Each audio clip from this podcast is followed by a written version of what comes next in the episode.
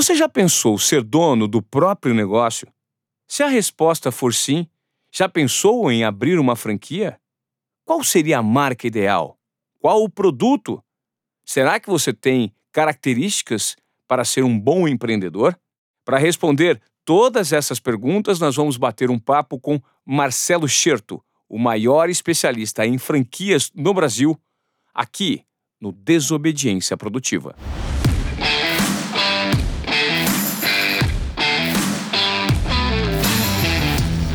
E aí, tudo bem, Marcelo Scherto? Ivan, é uma honra estar aqui, cara, porque eu ouço esse podcast há tanto tempo que, pô, quando fui convidado para estar aqui, pô, uma surpresa enorme e, pô, uma satisfação, pô. Eu fico lisonjeado. Você se considera um desobediente produtivo? Eu sou um desobediente produtivo. Eu não sei se eu sou produtivo. Desobediente eu sempre fui. Não, produtivo você é porque, é, levando em conta os números que você tem e os cases relacionados a franchising, e empreendedorismo no Brasil, de fato, são muito evidentes. Por isso, está dando uma entrevista para a gente aqui hoje. Vamos compartilhar parte do seu conhecimento, combinado? Combinadíssimo. Me conta primeiro por que que crises, independentemente de coronavírus ou crises sazonais que vivemos ao longo da história, é bom para o franqueado e para o franqueador?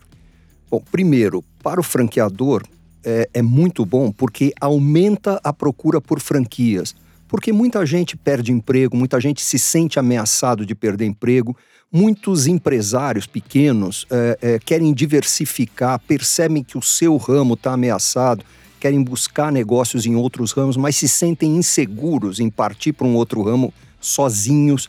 Uh, tem muito, muita gente que se forma na faculdade de administração e mesmo em outras e não consegue um emprego, não consegue se colocar na grande corporação e etc. E, e vê na abertura de uma franquia uma alternativa de negócio. Tem famílias empreendedoras, famílias empresárias que acabam usando a franquia para testar herdeiros antes de colocá-los no negócio principal da família então uh, financiam a abertura de alguma pequena franquia ou média franquia para permitir que o herdeiro ou herdeira é, possa, assim, testar na prática a sua capacidade de administração de um negócio, de gestão de um negócio, de operação de um negócio, antes de entrar no negócio principal da família, etc. Então, é, é sempre bom para o franqueador um momento de, de crise para o franqueado, a, a, franquia é uma alternativa de carreira, né? É uma alternativa de negócio, porque muita gente que perde emprego não sabe o que fazer, fica muito perdido. Eu tenho conversado com gente dessas empresas que fazem recolocação de executivos, coisa e tal, ou que fazem coaching para executivos que estão em momento de transição de carreira.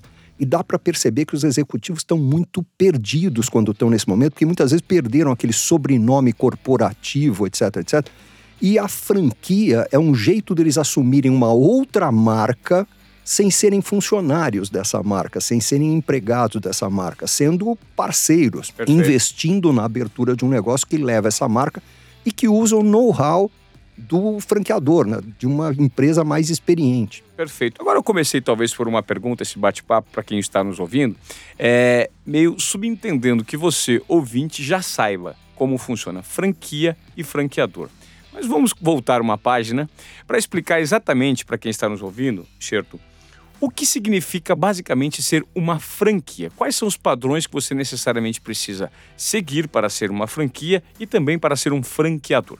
Olha, de acordo com a legislação brasileira, a franquia é um contrato que é assinado entre duas partes: o franqueador, que é o dono da marca, o dono do know-how de um lado, e o franqueado, que é o que vai entrar com o capital e com o trabalho, com o esforço do outro lado. E por esse contrato, o franqueador passa para o franqueado direito de uso da sua marca, o direito de uso do seu projeto arquitetônico quando isso existe, o direito de uso de todo o seu know-how, de toda a forma de fazer negócios, que vai desde a forma de implantar aquele negócio que o franqueado vai implantar até a operação diária e a gestão diária do negócio. É, e vai mesmo, por exemplo, quando a gente criou a franquia da Casa Balduco para Balduco, foi um projeto da nossa empresa lá, e que começou com uma folha de papel em branco, a gente não sabia nem se ia ser uma loja, um quiosque, um food truck, um corner, o que, que ia ser, e acabamos criando essa rede de cafés maravilhosa aí, que também vendem produtos né, da Casa Balduco.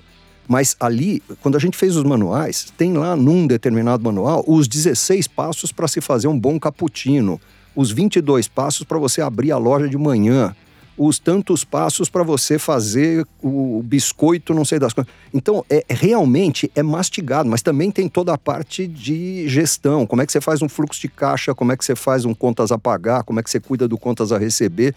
Tudo, tudo, tudo vai muito mastigado.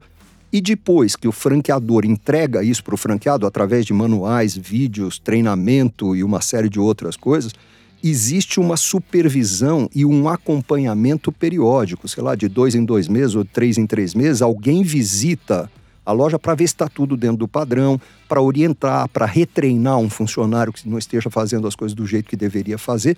E no meio tempo, se o franqueado tiver qualquer dúvida, ele tem para quem ligar para pedir socorro, desde como é que eu lido com o fiscal que veio aqui e quer me multar, como como é que eu faço com o equipamento que quebrou e eu não sei nem quem eu chamo para arrumar.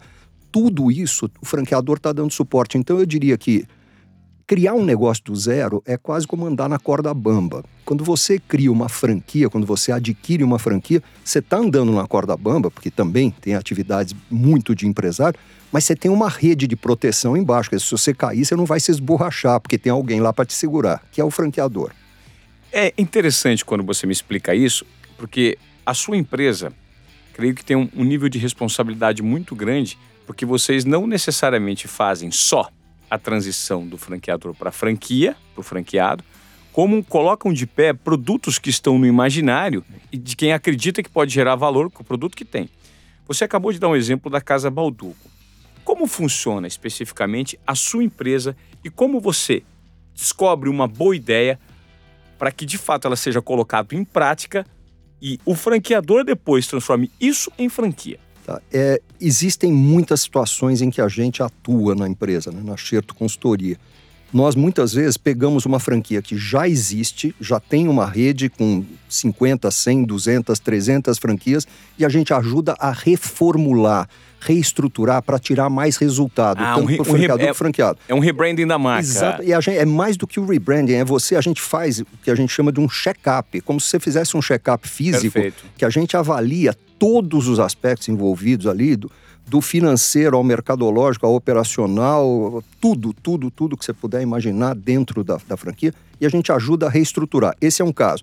Muitas vezes a gente pega um negócio que já existe e que o dono quer replicar, quer virar um franqueador.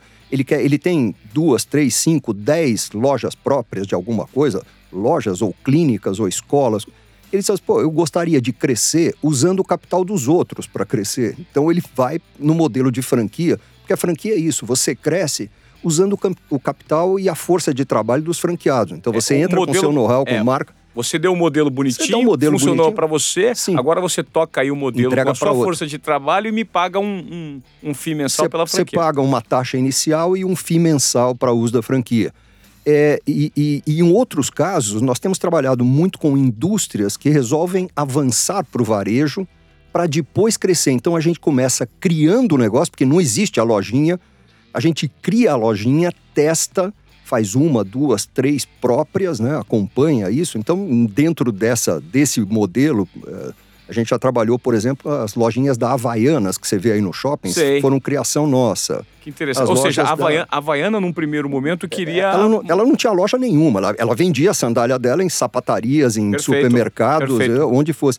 É, ela não tinha uma sapataria, né? ela não tinha uma lojinha de vender. A gente criou aquele modelo, desenhou aquilo ali e assim, desenha desde qual é a metragem que pode ter, quantos funcionários tem que ter, qual, por que preço a Havaianas pode vender para o lojista para ele ainda lucrar, quanto ela pode pagar de aluguel. Quer dizer, desenha, e senta com o arquiteto e brifa para fazer o projeto do jeito que tem que ser.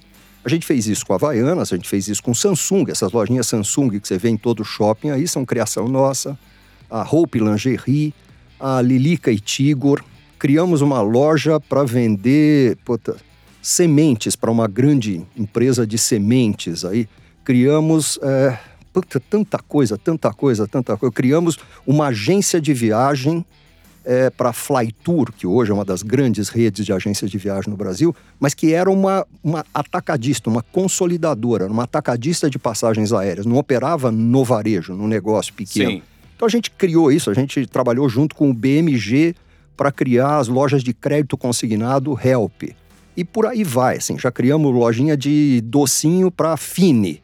A gente, então já trabalhamos muito, que trabalhamos com a Belgo Mineira para criar uma rede de lojas para vender cercas e, e, e, cercas urbanas, cercamentos urbanos é o nome daquilo ali.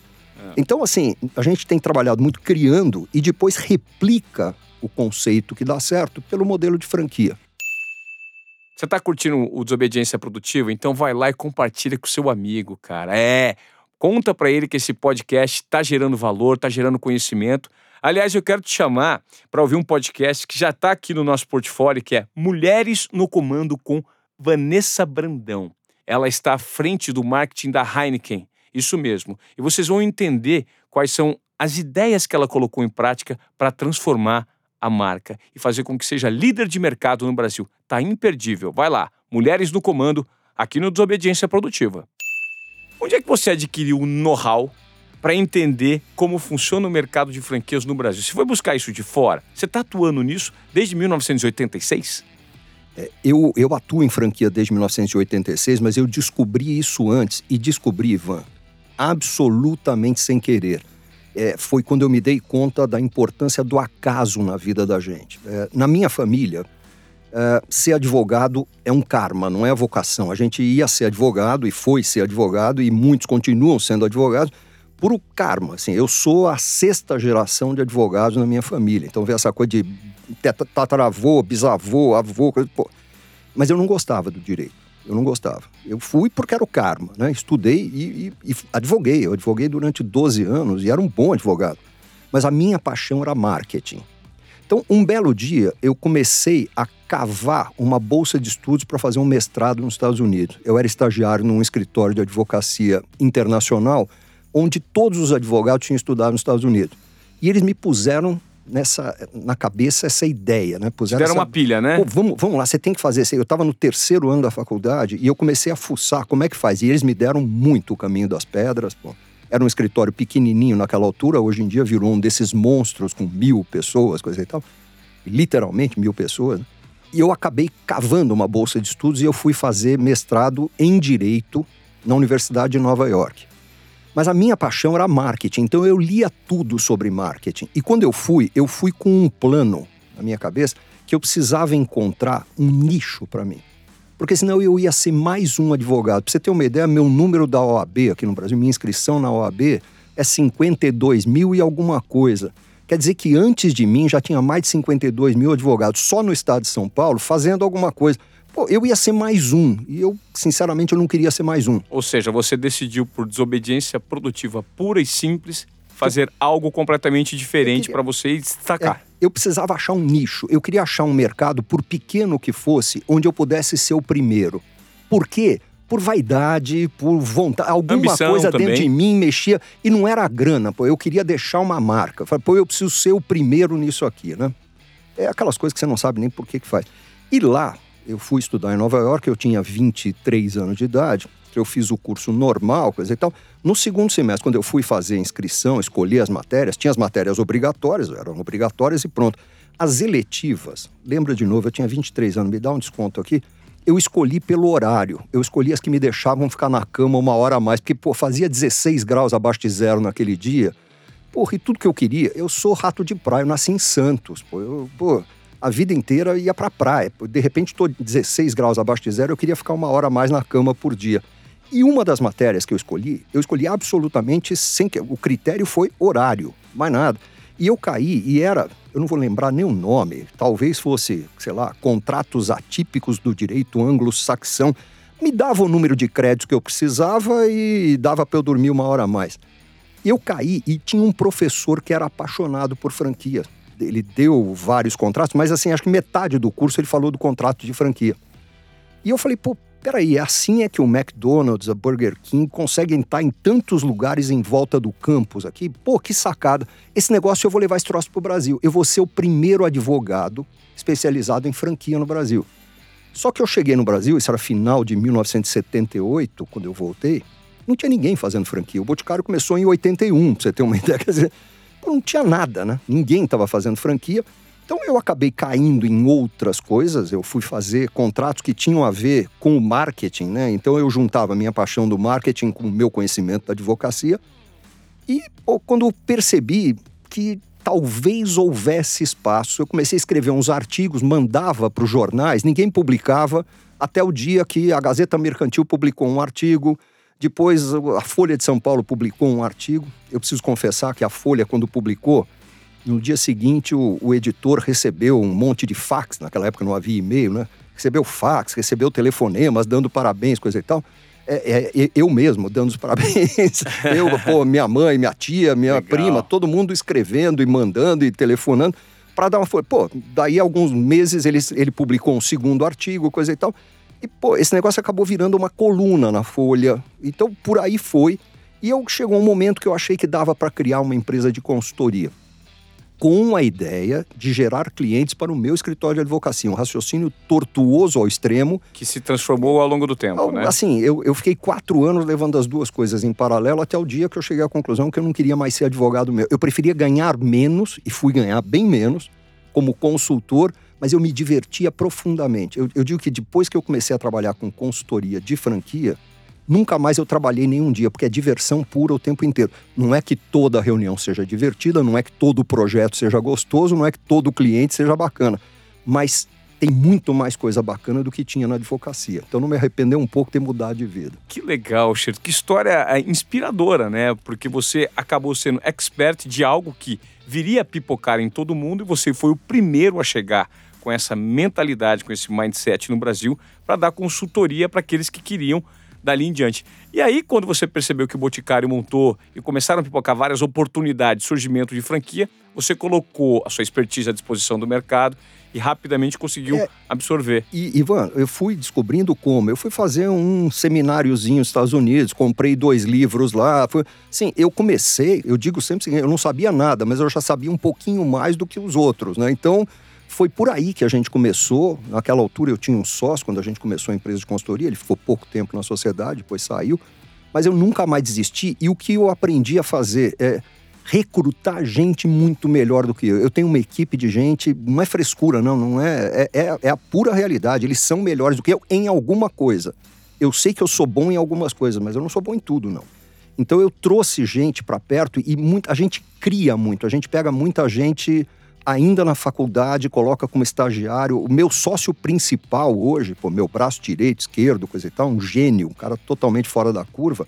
Ele começou como estagiário 23 anos. Eu gosto de relações longas, né? Ele está comigo, acho que há 23 ou 24 anos. Eu estou casado com a minha mulher há 34. A gente tem uma empregada em casa que está há 30 anos lá em casa. Então, eu gosto de relações de longo prazo. Então, eu tenho sócios que estão comigo há 16, 18 anos, 20 e tantos. E a gente forma essas pessoas. E agora, num momento desse de crise extrema que a gente está vivendo, eu vou deixar de pagar qualquer coisa, mas eu não vou falhar com a minha equipe. Né? Eu preciso estar com ela perto e, e, e, e manter. Eu preciso segurar essa equipe, porque essa equipe é sensacional. Ó, vamos lá. Hoje, como que eu posso, na prática, absorver todo o know-how da Sherpa em relação a franqueador e franquia? Se eu quero colocar, eu sou lá um produtor grande do segmento de, sei lá, eu criei um produto, um negocinho que vende ovo, que eu sei fazer uma maneira, um, um ovo diferente num, num, mecanismo de porcelana, que eu não coloco óleo, não coloco gordura e o ovo fica feito. Se eu quiser montar uma lojinha disso e achar que isso pode ser replicado para o Brasil, para franquear, eu procuro você. Sim. Como você vai saber que isso é viável ou não? Então, a gente vai fazer uma série de estudos. Nós temos uma metodologia muito bem estruturada, porque são 33 anos que a gente trabalha nisso, para avaliar se esse negócio é factível e como a gente torna ele factível, que de repente só fazendo ovo não, mas colocando outros produtos ali dentro, bolinho, outros serviços. Eu faço um, um ovo, bolinho. Eu faço bolo, eu também faço um outro, uma torta saborosa com, com De repente você vende a frigideira, você vende não sei o quê, você coloca isso, você coloca um suco, não sei das coisas. Então a gente trabalha nisso, desenhando esse conceito. Como o papel aceita tudo, a gente meio que obriga o cliente. Primeiro vamos montar uma, duas, três lojinhas dessa e vamos ver como elas rodam e vamos fazer ajustes. Ah, tentativa e erro, a experimentação, então, né? Tem coisa, por exemplo, quando a gente montou a loja da Samsung, é, de cara ela saiu como ela é hoje. Assim, não houve grande mudança de lá para cá. Acertaram na mosca. A gente acertou na mosca. Quando a gente montou Casa Balduco, a primeira loja saiu, era para ser um empório que tinha um café. Quando pusemos para funcionar, o público disse para a gente: não, não, não, isso aqui não é uma loja que tem um café, isso aqui é um café. Que tem uma loja. Que tem até um, um pouco, um pedacinho lá que eu posso comprar produto para levar embora. A gente esperava que o faturamento fosse muito mais pesado na loja do que no café, e é o contrário. Então, tivemos que fazer adaptação. A segunda loja já saiu diferente. Na terceira loja, a gente estabilizou o conceito. As lojas que existem depois, hoje são mais de 80, elas são, de uma forma ou de outra, uma reprodução daquela primeira loja. Elas podem até ter metragens diferentes, formatos físicos diferentes, mas o conceito de negócio é aquela terceira loja sendo replicada e está em 80 e tantas lojas e vai chegar a 200, 300, 400, porque é um conceito que tem uma aceitação enorme. Legal. Você disse que monta o franqueador do início, pega muitos negócios em andamento, por exemplo, da indústria, né? Como Sim. veio, você acabou de dar o exemplo Sim. da Balduco, o pessoal do Balduco chegou para você. Queremos montar uma lojinha para que isso seja franqueado no Brasil sim, todo. Sim. Interessante. Agora, quais são as perguntas que o franqueado tem que fazer para o franqueador? Tá. Eu acho que. Antes de começar o negócio, né? Antes de, antes de assinar o contrato, né? A gente recomenda muito o seguinte: investigue muito antes de investir. Sabe assim, você tem que olhar, porque nem todos os franqueadores são perfeitos e nem todos os negócios são para todo mundo. Mas eu diria, uh, antes, Ivan, dele começar a fazer pergunta para o franqueador, ele tem que fazer pergunta para ele mesmo. Primeiro, ele tá afim de ter um negócio, porque ter um negócio é diferente de gostar de consumir o produto. Você pode adorar açaí, Perfeito. mas tocar uma lojinha de açaí é muito diferente é. de tomar pote de açaí. Eu adoro o chocolate da Copenhagen, mas não é não necessariamente por isso que eu vou Você montar quer ser uma dono loja. de uma loja, exato. Então, tem muita gente que não tem perfil para ser empresário. Tem gente que não tem perfil para ser dono de negócio. Você precisa gostar de encrenca. Você precisa gostar de gente. Você Solução de problemas. Administrar. Você resolve problemas o tempo inteiro. Ah, tá bom, você tem um franqueador para te ajudar. Tem, mas o dia a dia é teu, pô. Sabe, lidar com o funcionário, lidar com o fiscal que vem, lidar com o shopping, lidar com o assaltante, pô. Isso, isso é, é com você, quer dizer, você precisa gostar de negócio, você precisa gostar de encrenca, você precisa gostar de gente. Então você tem que se fazer uma pergunta seguinte: do que que você gosta? Porque vai lembrar o seguinte: nos primeiros dois anos, pelo menos, você vai se dedicar àquele negócio muito mais do que você se dedica ao emprego que você tem hoje, que só vê o lado bacana de ser empresa. Pô, empresário vai trabalhar a hora que quer, porque não tem patrão. Não tem patrão o quê? Empresário, eu tenho um monte de patrão. Cada um dos meus clientes é meu patrão. Cada um dos meus sócios é meu patrão.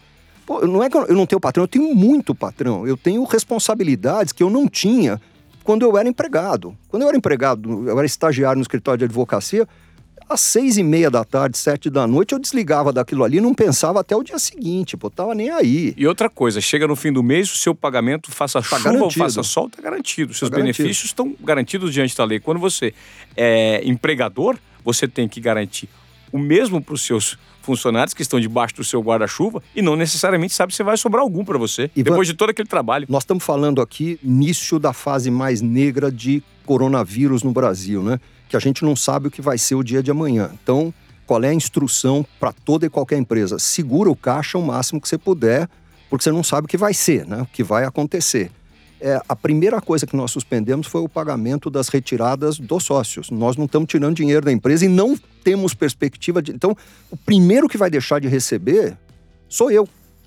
Esse eu, eu, sou, eu sou presidente da empresa, eu sou o primeiro que vai deixar de receber. O último que vai deixar de receber é a moça que serve café e faz a limpeza do escritório. Pô. Essa ela precisa daquela, não tem nenhuma reserva. Perfeito. Então, assim, você como empresário, você tem que fazer escolhas o tempo inteiro e você se sacrifica. E tem gente assim, pô, você que é feliz, não tem patrão. Pô, o último sábado e domingo eu trabalhei o dia inteiro, pô, porque eu tinha uma proposta que eu precisava entregar na segunda numa concorrência enorme e quem tinha que fazer era eu. Só eu tinha todas as informações na cabeça. Então, a vida de empresário não é só um mar de rosa e eu não troco ela por nada nesse mundo. Eu adoro isso, eu adoro essa adrenalina, eu gosto. Mas então você precisa ver primeiro, você gosta, você tá afim. Qual é o negócio que você gosta? Se você não gosta de criança, você não pode ter uma escolinha de inglês para crianças. crianças. Se você não gosta de acordar cedo, você não pode ter uma padaria. Perfeito. Né? Então, assim, tem coisa que você precisa olhar. E outra, então, visto isso, se você responder e você chegar à conclusão de que você gosta, e do que você gosta, você tem que procurar uma franquia dentro dessas coisas que você gosta. No Brasil tem mais de 3 mil alternativas para você escolher. E todas são alternativas de sucesso, que já se provaram efetivas? Não necessariamente, mas eu diria que você tem muitas que são. É óbvio, de vez em quando tem um aventureiro, tem um cara que ainda está tão amador quanto você que está começando, tem cara que se empolga e acha que fazer franquia é só ah, eu deixo o cara usar minha marca, eu vendo produto para ele e daí para frente ele que se vire. Não é isso, você tem que ter toda uma estrutura, um planejamento. Então eu diria até que, assim, você perguntou agora há pouco, que quem precisar fazer alguma coisa, começa contratando acerto. Eu muitas vezes recomendo seguinte, nós temos um curso que chama Franchising University, que é um curso que vai de segunda a sexta, né? São cinco dias intensivos, o dia inteiro. É, é um volume de informação enorme, onde a gente cobre todos os pontos básicos que você precisa para saber estruturar uma operação de franquia. Tem muita gente que vem querendo contratar a gente, a gente olha e fala: peraí, esse aí acho que é, talvez não esteja preparado. Faz o seguinte: em vez de você pagar uma fortuna por uma consultoria, uma grana, paga um valor bem menor, faz esse curso e depois você resolve se você quer realmente continuar. E muitos desistem ali, porque, puta, precisa fazer tudo isso, não tinha sacado. Meu Deus do céu, vai dar muito trabalho. É, vai dar trabalho. Ser franqueador, como ser empresário de qualquer tipo, não é fácil, não é para qualquer um.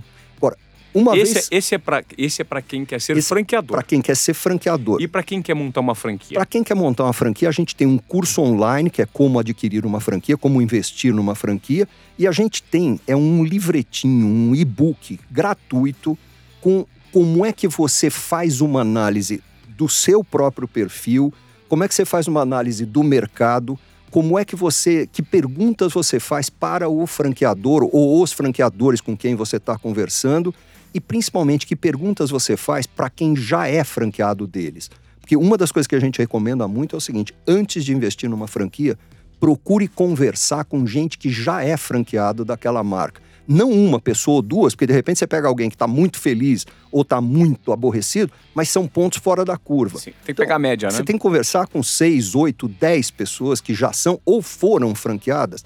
E a pergunta essencial é o seguinte: se você pudesse voltar no tempo, você tornaria a investir nessa franquia? Ou o que que você faria diferente? Você negociaria alguma coisa diferente? Você fazia, faria alguma exigência que você não fez? É esse tipo de coisa, porque assim, Lembra uma propaganda de vodka que tinha antigamente, que era assim: eu sou você amanhã?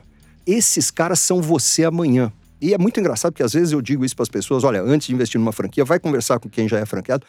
Aí você acha que ele vai me contar tudo? Vai. É muito engraçado, vai mesmo. O, o quem é, já é franqueado meio que enxerga no, no que está chegando aí um irmão mais novo que ele precisa ajudar. É uma possibilidade de, com, de, compartilhamento e porque ele acaba fortalecendo o é nicho, isso. né? Não, e é importante fazer o seguinte, para uma rede, é importante que não deixe entrar nó cego, que não deixe entrar a cara que não está preparado, que não deixe entrar a cara que depois não vai desempenhar. Pessoas de qualidade. Porque você, é, na verdade, é uma marca só. A gente está muito na economia do compartilhamento, numa rede de franquias, o compartilhamento sempre existiu. Você compartilha a mesma marca, você compartilha o mesmo know-how e a imagem, se um fizer uma besteira, isso pode repercutir para a rede inteira. Porque não vai sair no jornal a lojinha da rua tal é, é, tá, tá com barata. Não, vai sair assim, uma loja da marca X tem barata. Pô. Isso é perfeito. Isso estimula o franqueado, o cara que já é franqueado, a, a passar gente boa. É, a ser gente boa com o cara que está começando. Então, você sabe o que é muito comum nas redes? É, se tem um franqueado novo inaugurando uma loja, de repente aparecem franqueados mais antigos voluntariamente. Tô aqui para te ajudar nos primeiros dias, porque os primeiros dias são críticos. Por mais treinado que o cara tenha sido, ele foi treinado em sala de aula, ele até teve algum treinamento prático, mas ele não enfrentou os pepinos todos que podem acontecer. É muito comum o franqueado mais antigo vir e dizer: Pô, tô aqui, ó, vou passar os dois primeiros dias aqui com você, te ajuda, pra, no legal. mínimo da suporte. É, é muito, tem uma coisa de irmandade, tem uma coisa de comunidade e não é porque ninguém é bonzinho, é porque se eu fortalecer a marca, eu estou fortalecendo o meu negócio também. Se eu, se eu fizer que. O, em vez de se enxergar como concorrentes, eles se enxergam como parceiros, como integrantes, assim, são remadores do mesmo barco, cara. Tá, todo mundo tá remando na mesma direção. Certo, é, existe franqueador ruim que na mão de franqueado bom dá certo e existe franqueador bom que na mão de franqueado ruim dá errado? tem as duas coisas, Ivan. Eu diria assim, volta e meia me pergunto o seguinte, e o que, que pode dar errado numa operação de franquia? Eu digo, o que mais tende a dar errado é gente. É gente. Ou o franqueador que é ruim, ou o franqueador, o dono é bom, mas ele contrata um cara ruim para colocar ali como responsável pela franquia. Ou como consultor de campo, que é aquele cara que visita periodicamente e vai ajudar. Ou o cara da área de marketing dele é ruim ou o franqueado é ruim, ou o franqueado é bom, mas ele contrata um gerente ruim, ou ele contrata um gerente bom, mas por sua vez os vendedores são despreparados. Então, é, é gente é o fator mais crítico em qualquer negócio, mas numa rede de franquias mais ainda, porque você tem muita interação de gente com gente o tempo todo. Então é, é isso que pode dar errado. E de repente uma, uma franquia maravilhosa, sensacional, na mão de um cara ruim vai mal é, eu já vi situações em que um franqueado está indo mal, ele vende a operação dele para outro franqueado e em dois meses esse segundo cara quadruplica o faturamento e duplica o lucro do negócio no mesmo local, vendendo os mesmos produtos pelo mesmo preço com a mesma equipe. Com a tem, mesma tem um equipe, caso com a mesma equipe. Não trocou nem o gerente nem o vendedor. Então você diz assim, então, o franqueado é cara ruim, pô. Ele que não sabia administrar. Tem cara que administra com base no terror, tem cara que administra com ciúme, tem cara que faz o, o que a gente chama de micromanagement, né? aquela microgestão. O cara quer controlar o tempo inteiro, cada não, não dá liberdade para o funcionário fazer. Nós recentemente tivemos uma situação, não foi nem em franquia, uma loja própria de um cliente nosso, uma empresa muito grande, que nós estamos testando ainda o conceito antes de sair franqueando, estamos testando em algumas lojas próprias. E a loja que a gente tinha projetado para ser a com melhor faturamento e melhor lucratividade de todas, estava em último lugar. Era muito ruim.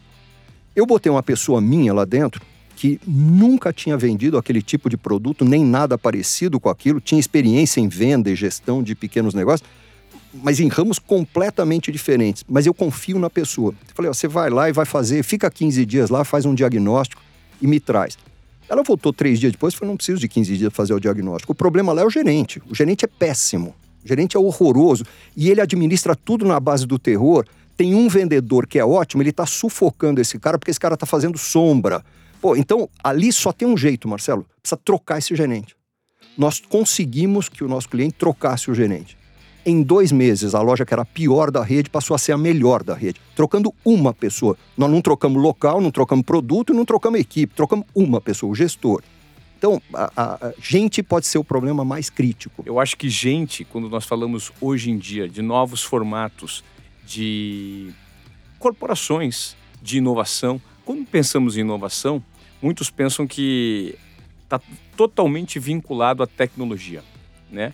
A tecnologia, a inteligência artificial, mas a maior inovação está nos comportamentos humanos, Com certeza. que é o desaprender para reaprender. Com né? certeza. Reciclagem o tempo inteiro e absorção de conteúdo contemporâneo com jovens, com o que o mercado propõe. Então, na verdade, hoje a inovação está vinculada ao que você falou. Pessoas que se des desprendem daquilo que necessariamente já sabiam e que acham que são muito boas para possibilitar um novo tipo de aprendizado. Mas, Ivan, assim, eu, eu, eu acho que você tem tanta razão que outro dia ainda estava conversando com a minha equipe o seguinte: se a gente pegar tudo de físico que a gente tem, móvel, mesa, cadeira, computador, pô, tudo que a gente tem lá dentro, projetor, se pegar aquilo tudo que a gente tem dentro da empresa e puser para vender no Desapeg ou no OLX ou qualquer coisa, a gente não arrecada 300 mil reais, cara. Assim, não, mas nem isso. O que que aquela empresa vale? Pelas pessoas que estão lá dentro. Perfeito. E uma coisa que eu digo sempre é o seguinte: a gente tem que aproveitar as pessoas ao máximo. Eu venho de uma era em que você tinha aquela história de comando e controle. Toda a organização era uma cópia do exército, né? De, de um exército. E, e, eu fiz CPOR, né? Eu sou segundo tenente do exército. Acho que ninguém sabe disso. Estou contando isso aqui pela primeira vez. Eu sou segundo tenente da reserva. Então eu, eu estive dentro do exército, eu comandei dentro de um pelotão, coisa e tal. E é um negócio assim, você manda e os outros obedecem. É assim, não se ouve ninguém. Pelo menos era assim no meu tempo. Pô, eu ouço, hoje eu ouço o tempo inteiro. Tem coisa que eu aprendo com o estagiário que está lá dentro e aprendo muito. Esse cara consegue sacar coisas que eu não saco. Pelas perguntas que ele me... Não é pelas respostas que ele me dá, muitas vezes pelas perguntas que ele faz, eu mudo minha visão completamente. Pô. Eu, eu sou mentor da Endeavor, então onde eu lido muito com jovens empreendedores que, com as perguntas deles, me abrem os olhos para realidades que eu não tinha sacado. Então a gente hoje em dia tem que ter essa abertura e tem que estar tá ouvindo o tempo inteiro. Você tem que estar tá disposto a mudar. Você tem que estar tá disposto a mudar, mais do que tudo. Que idade você está, Marcelo Scherto? 65, cara. E, e nunca tive tantos planos e tantos sonhos como eu tenho hoje. Nem com 20, nem com 30. Olha, é impressionante como eu estou diante de uma pessoa com idade, idade física de 65 anos, que não parece, parece que é mais novo, e uma idade mental muito, é, muito mais jovem. E o, o, a nossa aproximação, nós nos conhecemos recentemente, e algo que me deixou muito, mas muito lisonjeado foi que eu fui apresentado ao Marcelo Scherto recentemente numa festa de um amigo em comum, é o João Kepler, e na roda. É, falaram, ó, oh, esse aqui é o fulano, vai, um, um, grupo de apresentações. Ele falou assim, ó, oh, esse, esse, cara aqui é o Ivan Moré. O foi, foi o Edu Lira. O Edu Lira nos apresentou. Falou, é, daqui a pouco a gente vai chegar no Edu, né, na franquia do Edu. Vamos lá.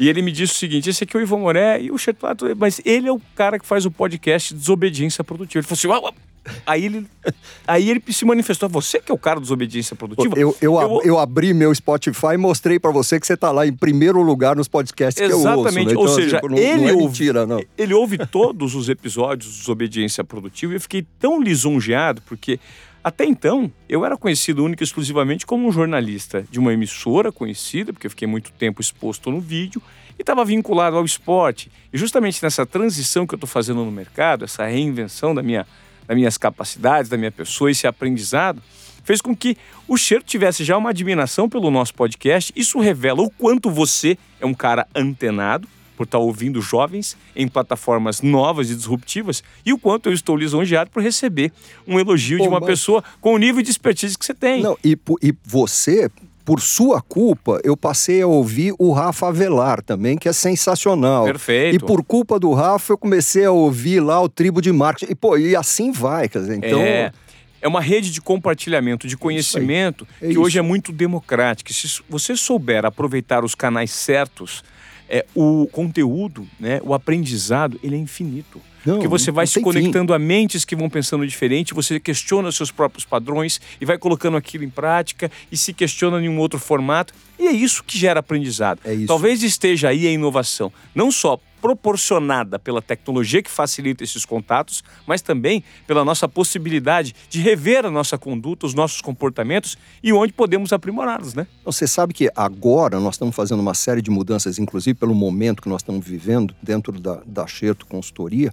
Eu estou até muito feliz porque eu vinha cobrando dos jovens que estão lá dentro que a gente se tornasse uma empresa muito mais digital, muito mais à distância, né? trabalhando muito mais remotamente. E havia uma resistência enorme deles. Eu, inclusive, brincava com eles: se tem alguma coisa profundamente errada numa empresa em que o cara de 65 quer fazer as coisas mais avançadas e os caras de 35 Tão seguram, freando, né? É. Pô, tem alguma coisa errada. Mas eu brincava com. E eu cheguei a ameaçar, numa das últimas reuniões de equipe, antes de começar essa crise toda do coronavírus, é, é, eu, eu cheguei a ameaçar o seguinte: eu vou criar acerto digital do outro lado da rua. Eu vou alugar três posições no, no WeWork da vida que tem ali. Eu vou começar uma empresa para fazer concorrência com a nossa. E depois, lá na frente, ou eu toco aquela, ou eu toco ou eu fundo as duas, eu não sei, mas eu vou criar acerto digital. Agora nós vamos ser obrigados a criar, nós estamos sendo obrigados. Então agora, com esse negócio de ter que trabalhar remotamente por causa do coronavírus, nós estamos sendo obrigados. E aí eu saquei o seguinte: por que, que a gente não estava inovando, essa garotada não estava inovando do jeito que eu queria?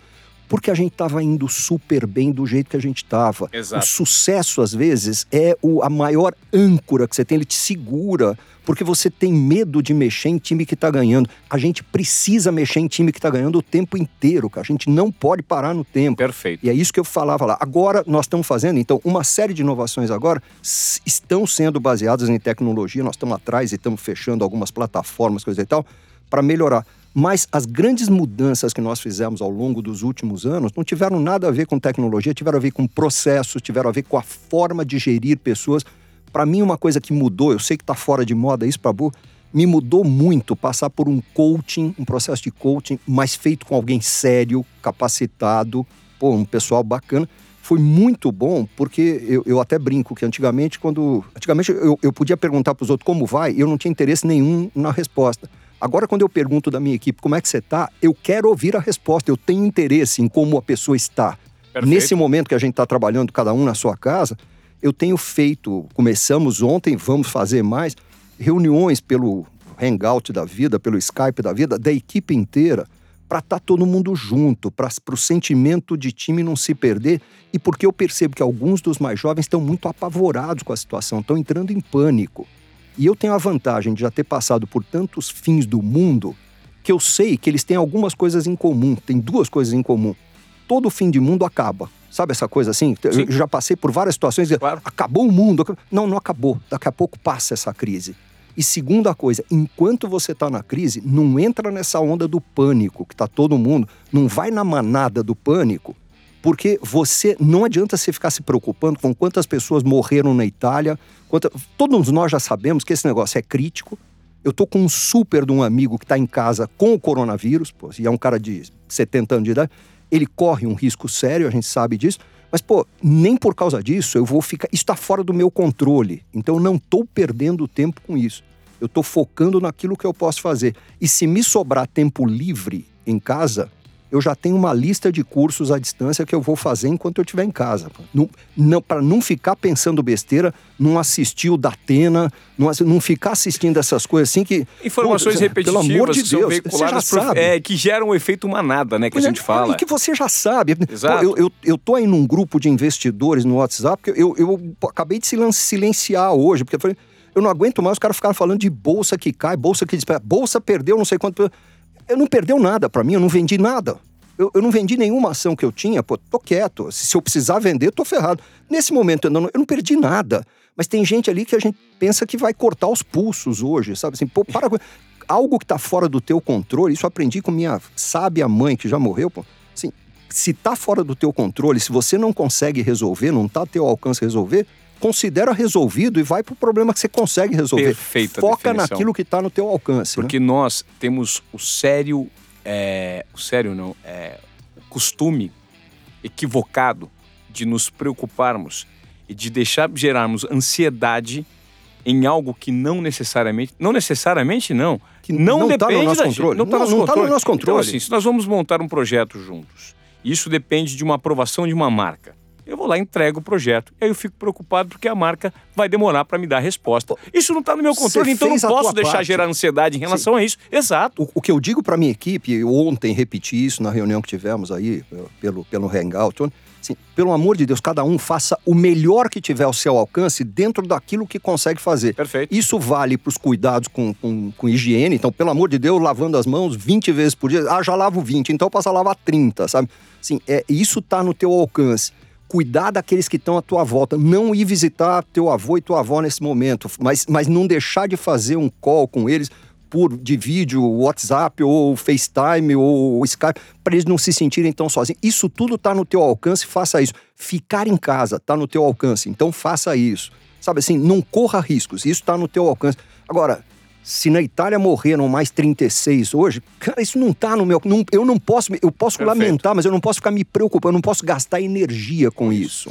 É, é, Xerto, voltando para o assunto franquias, a localização ela influi muito e ela pode ser determinante? Nos negócios de varejo, de forma geral, a localização influi muito. Isso, isso depende muito. Isso tem principalmente a ver com produtos que são o consumo de impulso ou que precisam de comodidade. Tem muita coisa que não depende. Por exemplo, se eu tenho uma farmácia de manipulação, eu, eu, não preciso estar na rua, porque eh, é raro entrar um cliente e querer comprar. O cliente vai lá porque o médico recomendou aquela farmácia. Então, a localização aí importa muito menos. Mas se eu tenho uma loja que vende açaí, eu preciso estar no corredor do shopping com um quiosque visível, bonito, bacana é, e até estou falando que meu filho é um dos sócios de uma das marcas de açaí, da Oakberry. Oak o ponto tem que ser extremamente bem escolhido ali, porque é, está no corredor errado do shopping já faz as vendas caírem. Pode estar no mesmo shopping, no mesmo piso, mas se estiver no corredor errado ou no sentido errado da escada rolante, isso aí pode te causar problemas. Então, localização, na maior parte dos casos, para varejo, é fundamental. E aí, tudo bem? Olha só, vamos dar um break rapidinho aqui no assunto que a gente está tratando desobediência produtiva hoje, para fazer um convite e te perguntar se você já ouviu dinheiro, tempo e saúde mental.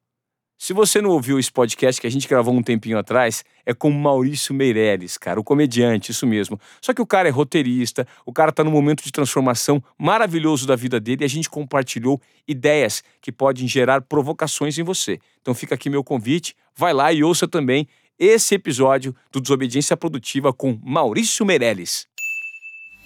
Existe marca ruim? Existe, existe marca ruim. Eu, não- eu não vou citar exemplos aqui para não me complicar, mas, Mas, mesmo apesar marcas- de ruim, elas dão certo? Algumas dão certo. Você tem marcas que são assim, você não consegue nem entender como é que ela deu certo, né? Tem umas coisas que também tem umas empresas que a empresa por trás é tão forte, tão bacana, mas eu te confesso que a primeira vez que eu ouvi, puto, e os caras já foram meus clientes aí, mas o grupo Boticário criou a marca Quem Disse Berenice. Eu falei, isso não é marca, cara, porque que coisa. Quem Disse Berenice. Pô, hoje em dia eu acho sensacional, mas naquele momento me pareceu uma marca péssima. Então tem situações aí em que a gente a marca não, não é tão boa, mas o conceito é tão bom. Assim, a primeira vez que eu ouvi os- meu filho e os sócios falarem em Oakberry, falei, pô, puta marca bacana. So- Não quer dizer nada, né? Aliás, eu, eu, eu li outro de uma crítica muito interessante de um cara que é zootec... Não, o que que o cara é? Sei lá. Biólogo, Não, era alguma coisa... Não, não era de zootecnia. É alguma coisa aí que o cara é... Pô, ele dizendo, é um absurdo, porque o oak é carvalho e o carvalho não tem berries. Então, oak berry é uma fruta que não existe. Qual é o problema? Isso é marca, pô, não, não tem que existir. Porque senão a gente ia ter que dizer, bom, a Apple só pode vender maçã, É. o Pão de Açúcar tinha que ter a sede no Rio de Janeiro. E né? a Havaianas tinha que ter umas mulheres balançando da- do Havaí. E a Amazon tinha que ter um bando de índio remando no Rio, quer dizer, É. pô, nome é nome, cara. Havaianas tinha que ser É. feito no Havaí, né? No Havaí. Não, pô, não, não tem nada. Nome é nome, marca é marca. Então, Oakberry, o que, que é? É uma marca que dá para você pronunciar em qualquer país do mundo, tem um projeto arquitetônico de identidade visual sensacional, tem um produto bom. E isso é tudo que é fundamental. Isso é tudo que é fundamental. Eu queria te trazer agora para o assunto franquias sociais. Franquia social, é minha paixão. a sua paixão. Franquias sociais nada mais são, então, no meu entendimento, de você replicar produtos que atendem com um intuito social, produtos de um intuito social, em larga escala. Como se faz isso e como você encontra um produto bom que pode ser replicado? Na verdade, assim, a franquia social é você pegar e usar todas as ferramentas da franquia empresarial. Ah, Na franquia empresarial, você replica uma loja, uma clínica, uma oficina, uma escola. Na franquia social, você replica um programa, um projeto social. É isso que você faz. Você pega algo que está funcionando. Então, nós já fizemos puta, mais de 20 projetos nesse, nesse mundo. Um que está muito em voga aí é o do nosso amigo Edu Lira, que já foi entrevistado por você, É, o que foi Gerando quem nos Falcões, apresentou né? que é o Gerando Falcões, que começou com uma provocação do Jorge Paulo Leman, dizendo o seguinte: Edu, nós fazemos um belíssimo trabalho, mas nós estamos numa favela só. Nós não podemos estar numa favela só, nós temos que ir para 100, 200, 500 favelas. Pô, como é que a gente faz isso? E o Edu começou a procurar, um dos conselheiros do Gerando Falcões tinha sido o nosso cliente. Ele disse, pô, o Xerto fala sempre de franquia social aí. É, O Edu não gosta de chamar o Gerando Falcões de franquia social, ele chama de rede Gerando Falcões. Pode chamar do nome que ele quiser. Uma vez eu brinquei com ele, pô, chama de Maria Lúcia, chama do que você quiser, tanto faz. Mas o conceito é um conceito de franquia. A gente replica padrões, a gente replica processos em vários lugares de maneira bem padronizada, bem estruturada e com suporte por trás para garantir que as coisas funcionem. Quando você fala em franquias sociais, é o, a relação e, e o nível de consultoria e de auditoria que você precisa dar, eles precisam ser maiores? É, de forma geral, sim. Você tem um- uma questão na franquia social. Primeiro, ela é sem fins lucrativos. Então, ninguém vai ganhar dinheiro com aquilo ali. Nem franqueador, nem franqueado vão botar dinheiro no bolso. Então, a motivação tem que ser outra. A motivação tem que ser de impacto social. Então, Então, para é- garantir o impacto, você tem que ter padrões. Pô. Então, é é uma pergunta que eu te faço, Xerto, e que eu tenho dúvidas em relação a isso, porque eu já ouvi muito sobre o tema. Veja, se você pode ter bons gestores e bons pensadores, executores trabalhando para grandes empresas, para dar escala para essas empresas, por que não necessariamente você pode ter esses profissionais bem remunerados trabalhando para o social e continuar sendo bem Ah, remunerado? Mas eu acredito muito nisso. Por exemplo, no Gerando Falcões, as pessoas que estão lá recebem salários, as, as pessoas do staff do dia a dia têm bônus por desempenho. Tem, assim, existe meritocracia ali como se fosse uma Ambev, como se fosse um Habibs, como se fosse qualquer empresa, assim, existe isso sim. Isso, então isso é diferente, na verdade, do lucro da franquia, né? Isso Exatamente, são os profissionais são os que profissionais. são... Perfeito, assim, perfeito. O que tem é o seguinte, os acionistas, os cotistas, vamos dizer assim, dos dois lados, não botam dinheiro no bolo, não há distribuição de lucros. Mas isso Mas tem que significa- haver remuneração. Não, tem que Re- haver profissionalismo. Remuneração boa para quem é funcionário daquela Sem franquia dúvida. social. Porque Eu- você tem, é, tem que ter um bom assistente social, você tem que ter um bom gestor. Eu só acredito em ONG que funcione como se fosse uma empresa. Sabe? Com, replicando tudo que uma empresa tem de bom. Perfeito. Então, tem que ter meta, tem que ter avaliação de desempenho, tem que ter bônus se o desempenho for bom, pô, tem, que ser, tem que ter punição se o desempenho for ruim. Sim, é, é meritocracia. Eu acredito muito em meritocracia. Como é que você avalia que seja hoje no Brasil? Vamos deixar o lance do coronavírus à parte, porque isso é algo é, imprevisível, né? Que abalou o mercado e não só o setor de franquias, como todos os setores da abalou o sociedade, mundo, né? o mundo, né? Todos os setores da sociedade mundial. Mas como você enxerga, Xerto, o crescimento desse setor no Brasil? Estamos no pico, não estamos no pico? Já vivemos fases melhores? Você diz a franquia como um todo, A não franquia a franquia um social, a franquia como um todo.